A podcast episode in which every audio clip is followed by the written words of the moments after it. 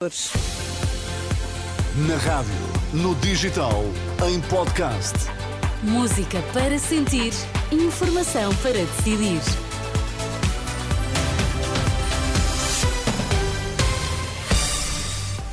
Contamos-lhe que notícias marcam esta manhã de sexta-feira. Olá, Sérgio Bom Costa. dia, Ana. Olá, bom dia. Então, o que é que importa saber hoje? Pelo segundo ano consecutivo, aumenta a natalidade em Portugal, mas o país registra também o maior excesso de óbitos.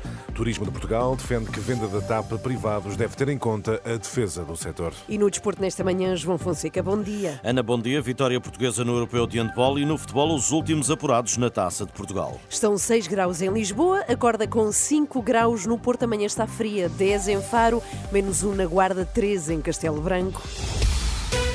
Notícias na Renascença com Sérgio Costa. Natalidade a subir em Portugal pelo segundo ano consecutivo. Mais de 85.700 recém-nascidos fizeram o teste do pezinho no ano passado, mais 2.300 do que em 2022. Este indicador mostra que em 2023 o país ultrapassou a barreira dos 85 mil nascimentos, o que não acontecia desde 2020. De acordo com dados do Instituto Ricardo Jorge, a que a Renascença teve acesso, é um aumento de cerca de 2,8% em relação ao ano anterior. Apesar de ser um sinal positivo, o valor está ainda longe do registado em 2016, quando nasceram mais de 87.500 bebés, naquilo que foi o ano com mais nascimentos eh, da última década em eh, Portugal. No entanto, 30% dos nascidos em Portugal, com idades entre os 15 e os 39 anos, deixaram o país em algum momento e vivem atualmente no exterior. São mais de 850 mil números do Observatório da Imigração, Hugo Monteiro. O número consta do Atlas da Imigração Portuguesa, que será lançado na próxima semana.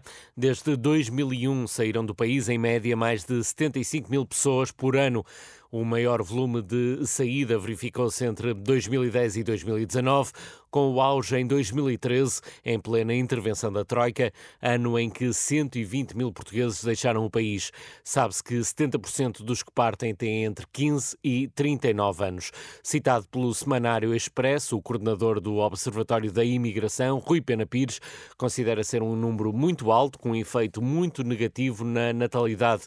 O mesmo estudo revela que quase um terço das mulheres em idade fértil saíram para a imigração, de tal forma que os nascimentos de filhos de mãe portuguesa no estrangeiro já equivalem a cerca de 20% do total de nascimentos em Portugal. As sucessivas crises económicas são causa apontada para o êxodo dos jovens nascidos em eh, Portugal. Ao mesmo tempo, Portugal foi o país com maior excesso de óbitos na primeira semana deste ano, entre os eh, 25 que constituem a rede europeia que acompanha a mortalidade nos países membros da União. Os dados divulgados pela agência Lusa revelam que Portugal é mesmo o único em que o excesso de mortalidade é muito elevado comparando com anos eh, anteriores.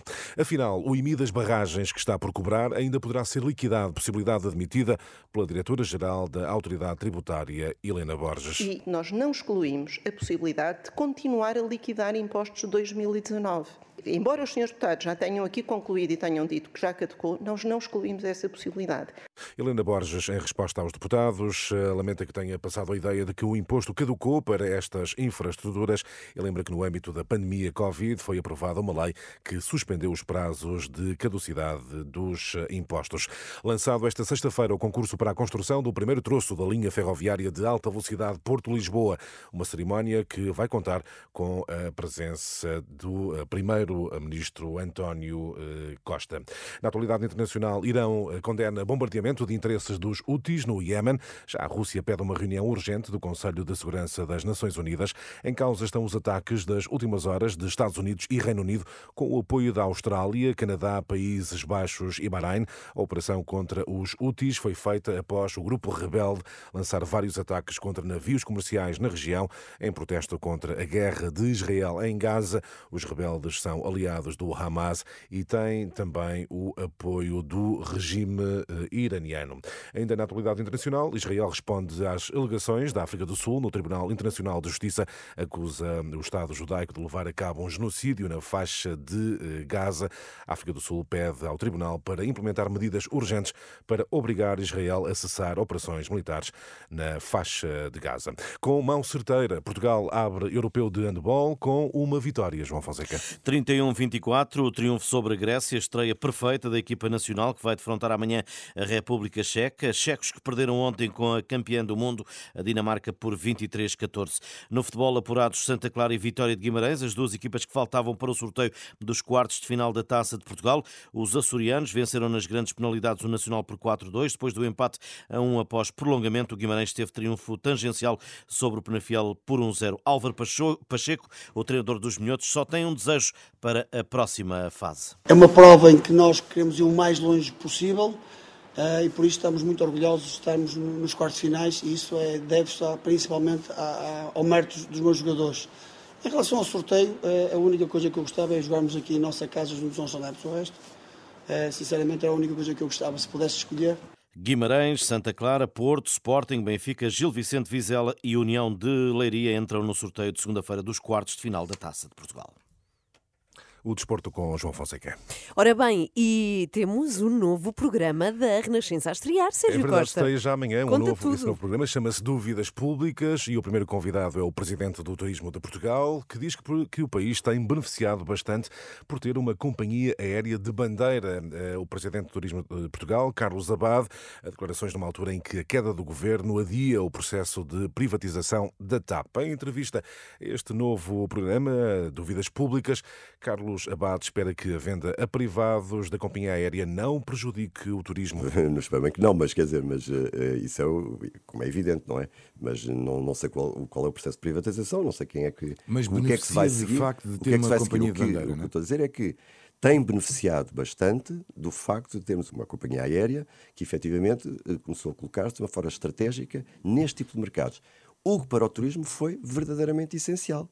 E enquanto a TAP tiver no nome Portugal, naturalmente que há aqui uma dimensão estratégica que não pode deixar de, de, de ter e de prosseguir. Já sobre a política salarial no uh, setor, o Presidente do Turismo de Portugal diz haver margem para aumentos nos salários. A média dos salários no turismo em determinadas atividades económicas é inferior à média nacional, mas o que nós estamos a constatar agora é que efetivamente as empresas têm feito um esforço no sentido de incrementar esse aumento e, portanto, está a aumentar mais do que a média nacional no sentido da convergência.